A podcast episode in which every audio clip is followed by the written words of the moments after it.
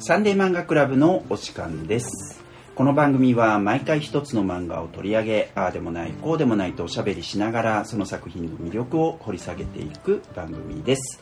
お送りするのは海外漫画の翻訳をしている原とウェブトゥーンの編集をしている林とデザイナーのトラと元師匠の美咲です。今回もこのメンバーでお送りいたしますよろしくお願いします。お願いします。お願いします。はい今回は誰がどんな漫画を取り上げてくれるんでしょうか？はい今回は私美咲が春あかね高校定時制夜間部という作品で書かれた方は平則先生です。アルファベットで平則先生です。はい。で出ているのは角川書店からコミックスとして出ました、うん。コミックスが出たのが2023年の8月4日の、えー、と奥付けになっています、レーベルは角川コミックスエースで初出はこれ、えー、とヤングエースアップというところに2022年6月から、えー2023年7月に配信された分が、えー単行本にまとまった形です。ウェブウェブの媒体かなんかなんだね。はいそうです。へはい、で物語の方は、はい。この名の通り春茜市立春茜市立春茜高等学校の中の定時制夜間部に通っている子たちのお話です、ーうんうん。うん。で一番最初に登場してくる山岡花夫さん、うん。15歳うん。があの働いてるけど私も高校生なんですって言って、うん。あの軽やかに学校に登校していくところから始まります、うんうんうんうん。で夜間部に通っている人はみんなそれぞれあの年齢が違ったりですとか、あの経歴というか来てる、ここを選んだ理由とかもそれぞれ違ったりするんですけれども、うん。そういう仲間たちの楽しい夜間部の姿が書かれていると私は思いました、うん。うん。はい。林さんどうでしたか？いやこれね初め読み始めた時はちょっと「ノットフォーミー。かもなんとなく思ったんですけど、はいはい。もう読み最後読むと、はい。ちょちょっと涙出そうってぐらい好きでした。だい。ぶ乗っかりましたねうんすごい不思議な作品で、うん。なんかしょうもないキャッキャみたいな。なんか私と漫才コンビ組もうよみたいな。うん。のからなんか本当にうん。なんか面みたいな。うん。その要は面っていうのはこの子がこれまで生きてきた人生とうん。か歩みとかを想像させられてうん。今こんな気持ちなのねみたいなとかが感じさせられてなんかもうそのハハハっていう楽しいファニーなところとうん。ズーンってなるところももものすごい高低差がある漫画。そうだよね。ああそうですね、なんか高低差あるんですけれどもなんて言うんだろう。だからそこがいいって感じでそうしたですね私は。ね。うんうん。整っちゃうって感じ。うん。整っちゃうか。サウナと冷水って感じ。ああそういうことね。うん。なるほどね。最後みんな大好きになっちゃったって感じ。ここに出てきた子。うん。そういい子。みんないい子なんですよ、うん。いい子なの、うん、ね。はい、っていう感じかなはい。初手としては。うんなるほどね。でもなんかねうん。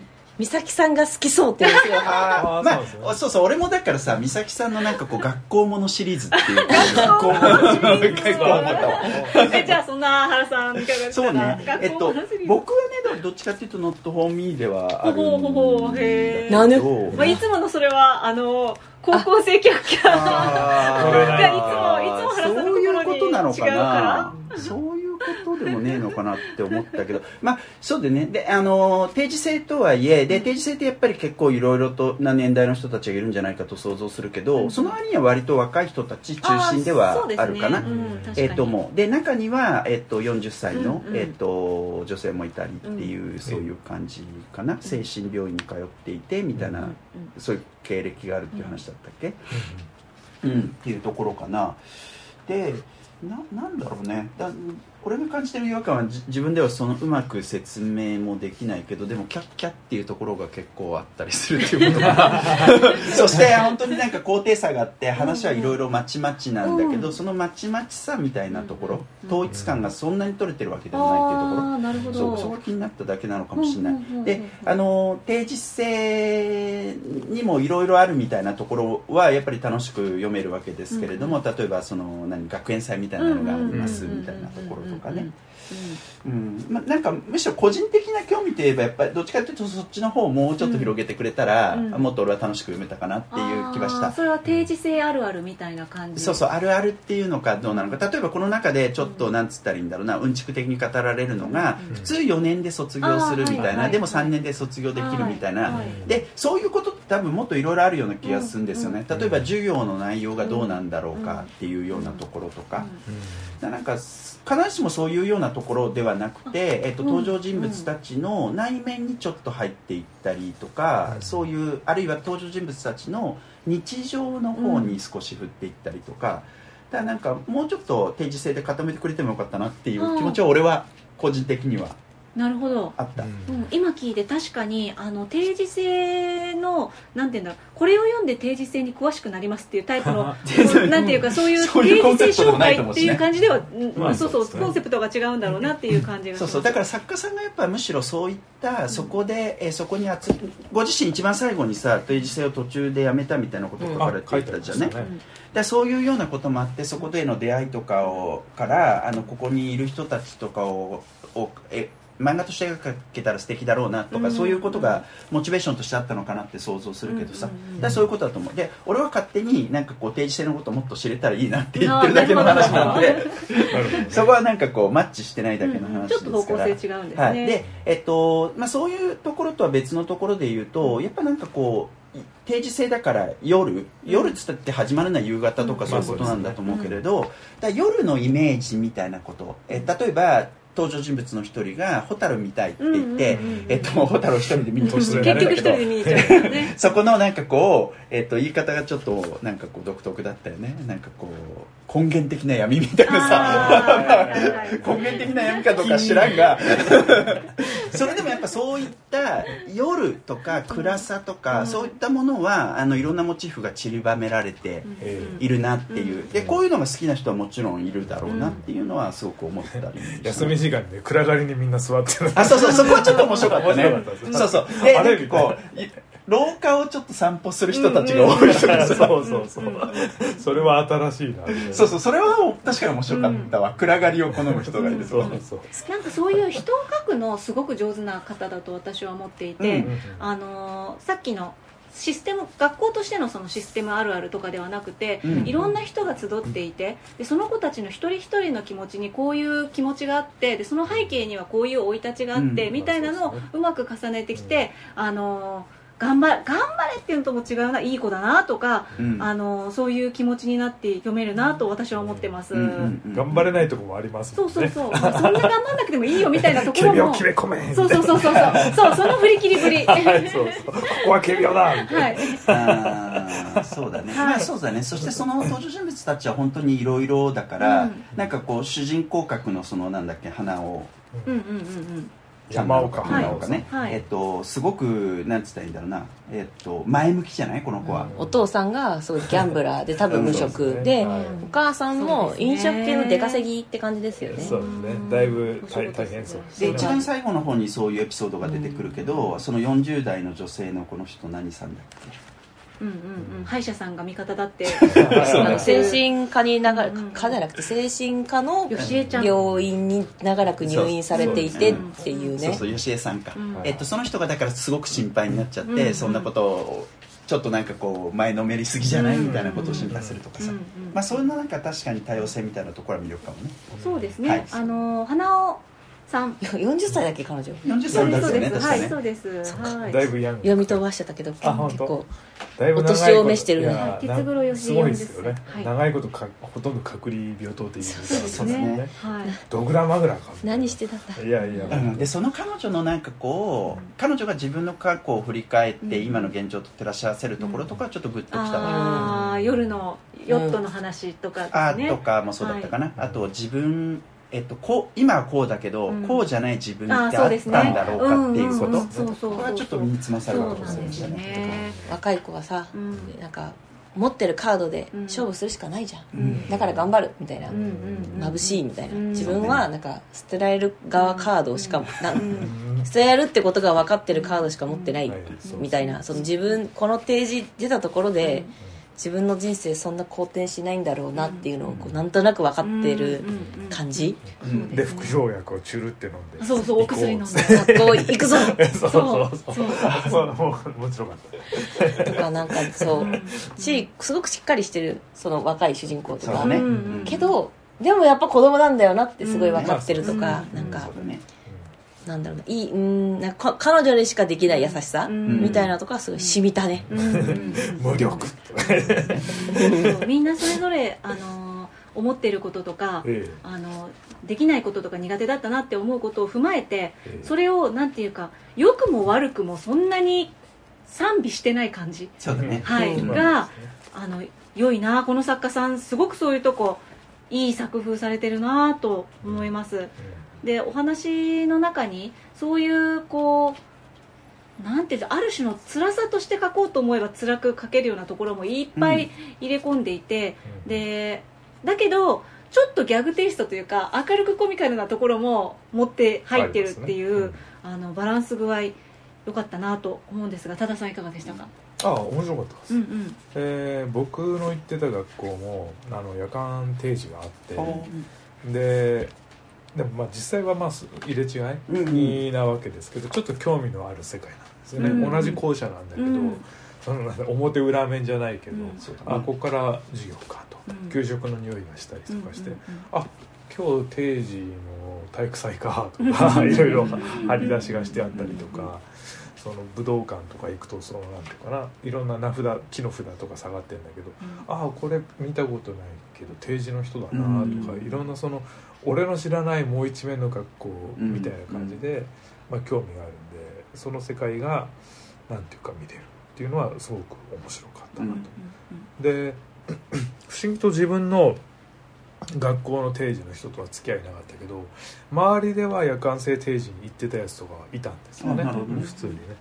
でまあそのまあ一番仲良かったやつとか中学時代とかあのなんとなく学校来なくなっうん。うん。まあ、別に全然楽しいやつだし、あの勉強がとか運動がダメとかそういうこともないんだけどなんとなく来なくなっちゃって、ででも遊びに行くと普通にゲームとかやるんだけど、うん。でまあ定時に行ったやつとかで「お全然楽しいよ」みたいな話してて。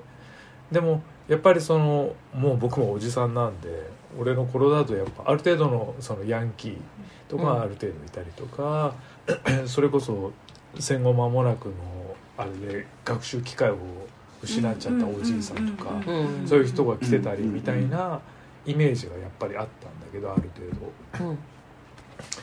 この何ですか春茜高校。まあこの高校のカラーもあるんだろうけどそれよりもっとつネクストジェネレーションっていうか、うん。ちょっと変わってながなんとなく学校昼の学校に適応できなかったとかううんそれとは違うな違うせ生活リズムのある人っていうかちょっと変わった人たちが集まってるっていう感じでそれぞれのキャラクターがあなんか今のリアリティで定時生活とこんな感じなのかなうん。みたいな面白さはまあすごくありましたね。うんうんって感じかな、まあ、ふまあ不良っぽい子も出てくるんだけどそうだね。なんていうか実際なんかものすごく分かりやすくこうなんか盗んだバイクで走り出す的な 感じる人は出てこないっていうか逆に言えばなんか家庭環境とか周りからの見た目でなんとなくドロップアウトしちゃった子とか。あとなんとなく中二病をこじらせたまま定時に来てる子とか。なんかそういうディティールが結構面白いなとか思いながら、一生懸命なんかね難しい本それっぽい本を読んでキャラクターを作り込もうとしてるやつとかお前は何と戦ってるんだみたいな。あと1対1だったら話せるやつとかなんかすごいクラスだと一言も喋れない。んですよね全く喋らないんだけど、あのマンツーでもまあこういう人いるよねみたいな、うん。まあ、本うん。本人的には親切なんだけどすごく突然なんか車で迎えに来てくれたりとか、あの免許取ったばっかりですけどね。だいぶ危険なんで親切に喋ってくれてんだけど声が小さくて全然伝わらないやつとか、うんうんうんまあそういうキャラ立てはやっぱりこうなんとなくこう言ってた人、そうそう。だからギリギリありそうなラインの個性的な人って感じですよね。うん。そういう感じですよね、うん。まあそれぞれなんかあのいい人ではあるんだろうけどちょっとミスマッチうん。みたいな連中が集まってるみたいな、だけどなんかドクロの T シャツすごい集めてるとか変なディティールあとまあ主人公のこうザ快活で元気で素直でって女の子だけどあの家庭環境の割とハーコーな感じ、うん。そうですね、ん。そしてそもそもあれですよね。多分スカートを多分普通の昼の学校の決まってる制服だとうん。履かない方の性別はいはいうん。そうだね。していてでもスカート履きたかった。んですよね。はい。うん。そまあだからそれが彼女が定時制を選択した理由。あまあ、最初には私服で行きたかったっ制服っていう話はあの出てますもんね、ええ。うん。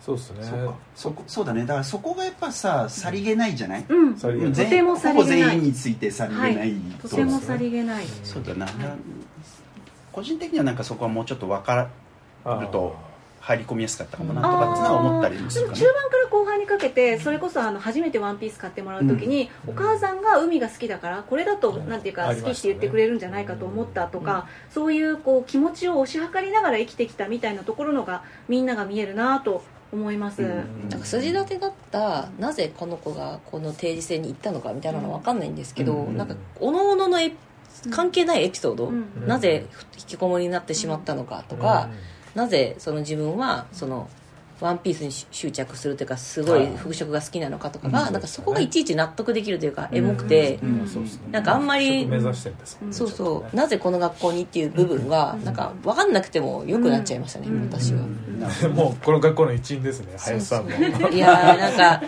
変な説得力あるんですよね。その不登校になっちゃった子とか、ええそのじゃんけんで勝ってまで指揮者になったのに、あああのエピソードよかったね。その指揮者がなんかうまくできなくて、でなんかうまくなんていうんですかその太鼓に合わせて振るようになっちゃった。ら、うん。みんなが遅れてきて、で先生にも怒られて、当日ばっくれて、からもう行けなくなったみたいな,、絵もいいんですよ。なんかもう不安な感じが、軍よりみたいな感じそう。だからでも分かるぞって思いながら。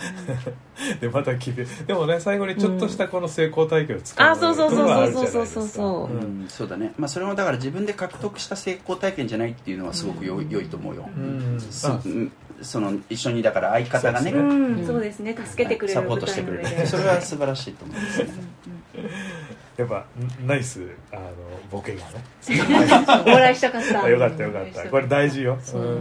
本当ねささやかなんですけど、うん。そのささやかさがすごくいいんだよな、ちちなみにですねはい。あの閉塞先生があのご自身のあののところではい、おっしゃってるんですけれども、現在新連載に向けてのネームを書いています、春茜高校定時制夜間部の売れ行きは連載継続の OK ラインには届きませんでした。そうあらなんだ。そうこれでもさ これアマゾンとかで結構コいやメントついいてなかった？やそうなんですそうなんです。まだまだ広げられそうだそうなんです。うん。なんか、うん。でもあのいつかそうあの今後いつかそのラインを超えるようなことがあればいつでも書くつもりでいますって今まで書いた作品ともにっていうふうに書いて、ありがとうございますっていうのを書いててくださってるんですけれども、えなん。かそうなんだすごくいい作品ですけれどもよく話に聞くじゃないですか。うん。紙の単行本売れ行き何週目がまでが勝負でそこまででっていうのはうんそれはそう本当にそう。本当にそうだ。それは大事なことなんですけど、なんか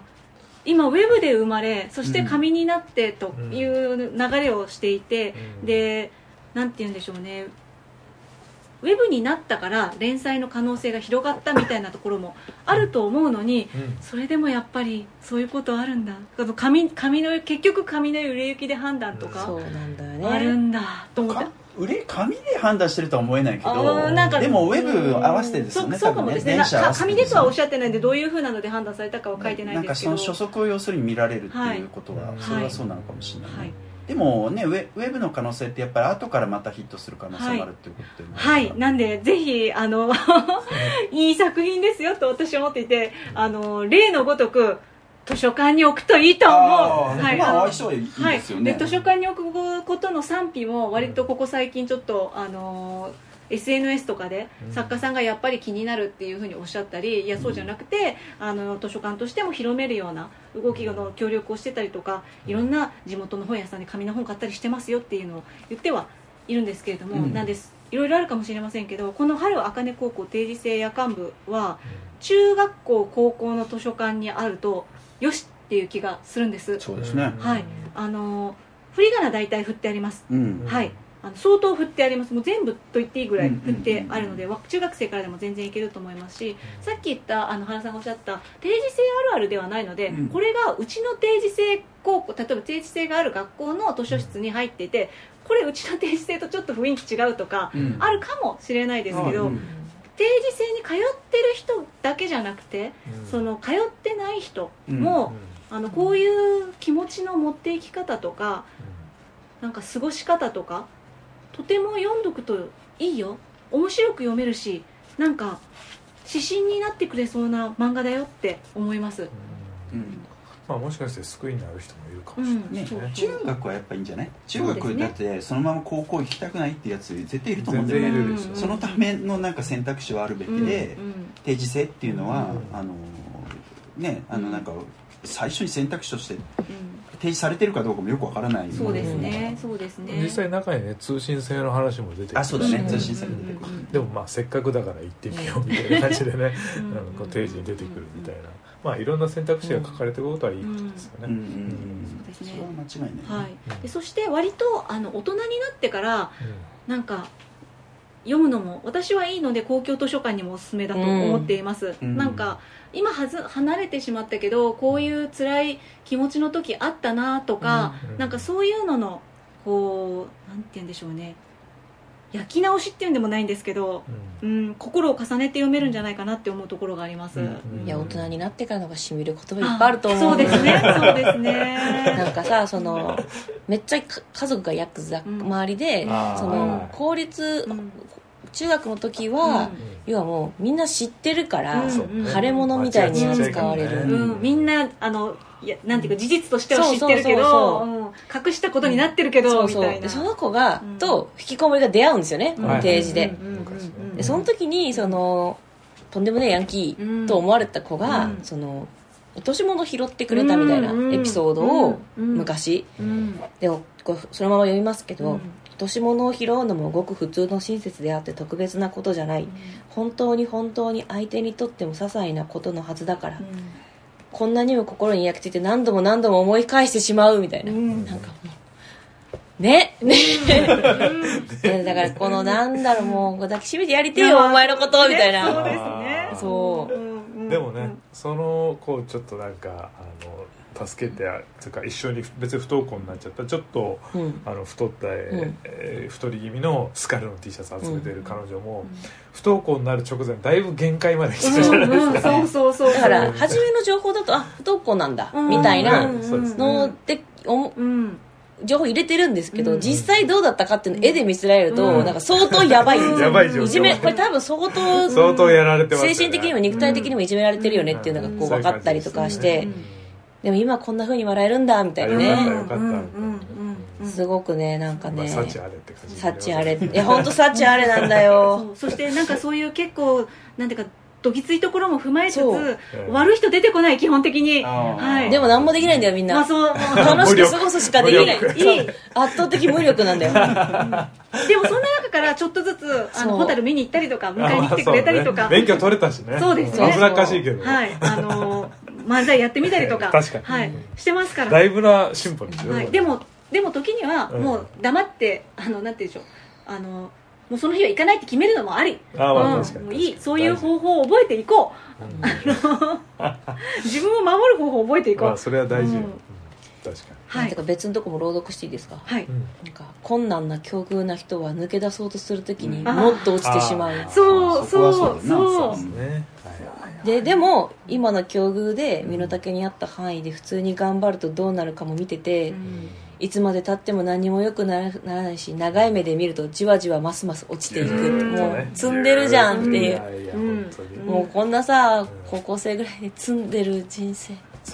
今の日本のね。ってなる。日本のことをすごく的確に言ってるような気でもでもがするけどそうなんですよでもそういうのの中で生きていってるわけだしそうだあのーなんか前向きに希望をって言っても環境とかでそんな、そんなモテなかったりもするじゃないですか、うん。八方塞がりみたいなそんなキラキラしたもんは。そうそうそうこっちは廃棄弁当2つもらってやったとか言ってる状況なのでね。だから本当にあるのかな豊かで幸せな人生みたいなやつがあって、うんねえでもこんな世界もあるようん。な もう声がどんどんちっちゃくなって 何言ってるかわからない人みたいになってる。ああそうだね、まあ、それはねあのあれじゃない？えっと誰が言ってたんだっけ？その主人。よ40の人じゃない？それ言ってたの？それ言ってたのは主人公のあの山岡花尾あれですそのキラキラしたのを言ってたのもその彼女だったっけ？うん。ここここですよ。俺の中で勝手に。あそうそう変換が行われてでそれ聞いてちょっと覚悟違ってなったっていう。あそうかん。たそうね。うん。まあある意味ちょっと悲しいけど彼女はすごく現実に対応してるって感じがでもみんななんかそのままならなさをそんなにまあなんていうんですかね。傷ついてはいるけど、うん。前向きでもあるんだよな、うーん。なんかやり過ごし方がすごくうまいというか、社会との、うん。人と人との関わりに春あかね高校は結構あの重きを置いてると思うんですけど、うんうん、どんなんて言うんだろう。救われる感じともちょっと違うんですよね、でもなんか見せ物にもなってないとそうそうそうなんかこう不幸見せ物みたいな、うんうんうん。うんであの私前にこの作家さんが書かれた「ご飯は私を裏切らない」っていう作品がすごい印象的でへあのあああの人か。そうです。おそれはすごいうつうつとした話だった記憶がありますね。そうなんですけどなかなか。さすが名前えでがも全然こっちの春あかね高校のが好き、ああなるほど。あのーそことちょっと雰囲気変わったなと思うのはあのー印象的な胸にグッとくるエピソードっていうのがちょちょこちょこ入るようになっていて、うん。あのこんなこんな思い出があったなとかあのこういうふうに今だったら思うみたいなそういうエピソード的なこうドラマチックな部分を入れてこられているのでそういう意味であの春あかね高校読みやすいと思いますし漫画としてもなんていうの流れストーリーの良さリズムの良さみたいなのがあるんじゃないかなと思います。うん。なので図書館の人は買って広めるといいし読んでない人は読んで広めるといいしでも広めてなんていうかなんだろうもしかして人にあんまり言わないタイプの漫画なのかもしれあない。あなるほど。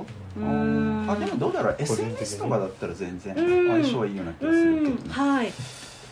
でも次回作もきっと素敵な作品を書いてくれるよ。そう思います。要チェックや。はい。あのー閉塞さん要チェックやで。はい。あのこれを一緒に作られてる新連載って書いてあるので一緒に作られてる会社の方とかよくわかりま あのどういうところで書かれてるのか分かりませんがぜひまた素敵な作品を世に出していただけるように、はい。今はまず春あかね高校定時制夜間部からぜひ皆様お読みください。あ油交換の日はバイトに行きたくないとかねい。ろんなことがあーそれは共感する人い。っぱいいるんじゃない、あると思う。人が共感できるところいっぱいあのリアルにちょいちょい入ってくるんで。でも油交換をよくする店は美味しい。美味しいバイトが辛い。まあクリーンなクリーンな油だから。ねえ俺もなんかあれどこだっけ？あのーコンビニの。はい。あ自分で働いたのに名前が出ミニてそうそうミニストップ。ミニストップ。で働いた時に油交換してたわ。ミストップ結構ありますから揚げ物系ね、まあ、今やどこでもあると。思うあとあれじゃない？なんかこうほらあのー缶こうあの缶ジュースのさええ。あのおしるこ問題。そうそうおしるこ問題とか誰が共感する人いるんじゃない？誰が飲むのか問題みたいなね。に熱いし俺おしるこはまあたまに飲んだしポポタージュはだいぶ飲んだけどね、ポタージュおしるこはね固定ファンいますからね甘酒はさすがになんか人生において缶では12回しか飲んだことがないかもしれない。作品の中でもいいタイミングでね生かされてますから。はいッと出てきますぜひぜひはい。はい。そんなところではいよろしいですか？はい、えーということで、えっと、今回は美咲さんの、えっと、おすすめ作品ということで閉塞さんの「春あかね高校定時制夜間部」という作品を取り上げました。はいえっと、次回なんですけれども次回はですね、えっと、150回、えーということではいおめでとうって自分で言っちゃったついに。150回記念 雑談わ を行いたいなと思います。なはい。で、えっと、ちょうど、あの、リリースされるのがね、えっと、秋頃ということで、えっと、あの、なんていうんですか、えー、と食欲の秋。ああなるほど。記念ってこともないですけれども。そういうやつえー、とそういった食漫画を取り上げるような雑談会を行いたいと思います、はい、えーサンデー漫画クラブには YouTube のチャンネルもありましてアフタートークやオフトークといった動画も配信しています。ぜひそちらもご覧ください。チャンネル登録コメントいいねよろしくお願いいたします。ということで今回のサンデー漫画クラブはこれでおしまいです。以上原と。林とただと。美咲でした。また次回お会いいたしましょう。ありがとうございました。ありがとうございました